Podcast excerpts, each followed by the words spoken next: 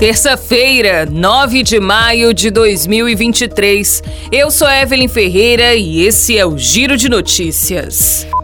O INEP divulgou o resultado de quem pediu a isenção para se inscrever no Enem, o Exame Nacional do Ensino Médio.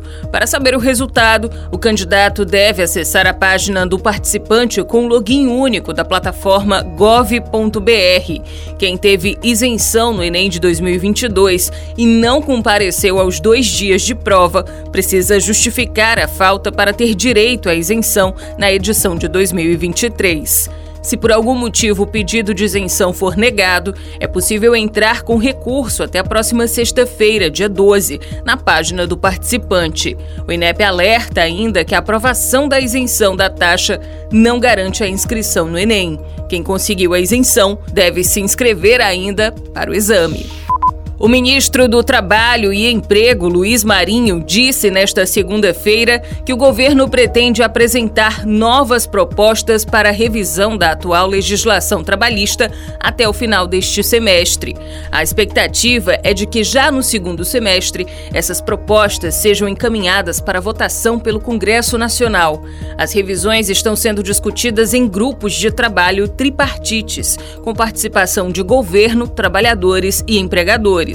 No próximo dia 23, por exemplo, lideranças empresariais representantes dos trabalhadores estarão reunidos para estabelecer datas e prioridades dos grupos. Segundo ele, o governo vem tentando ser apenas intermediário nessa comissão tripartite, deixando que as propostas sejam construídas pelas partes.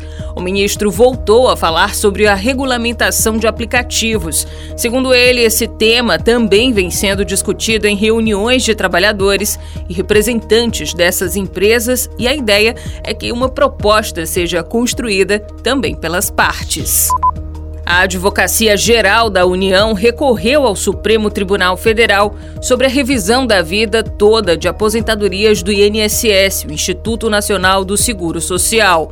Em dezembro, o plenário da Corte autorizou o recálculo do benefício para incluir contribuições anteriores ao Plano Real, em 1994.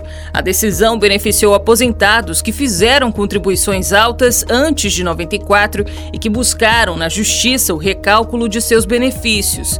Agora, a AGU solicitou a suspensão dos processos relacionados ao caso para esclarecer diversos pontos questionados pela União, que, de acordo com o governo ainda não estão claros. A AGU pede também que a decisão do STF tenha efeitos somente daqui para frente para evitar a revisão de aposentadorias já pagas. Isso impediria a cobrança de eventuais valores atrasados.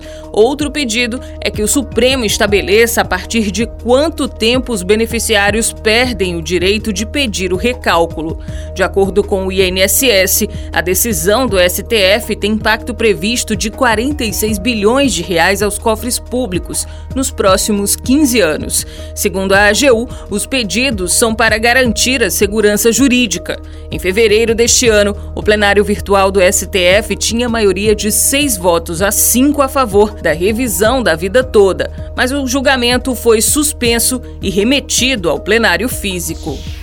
Giro de Notícias tem produção de Igor Silveira, na sonoplastia André do Vale. Essas e outras notícias você confere no gcmais.com.br.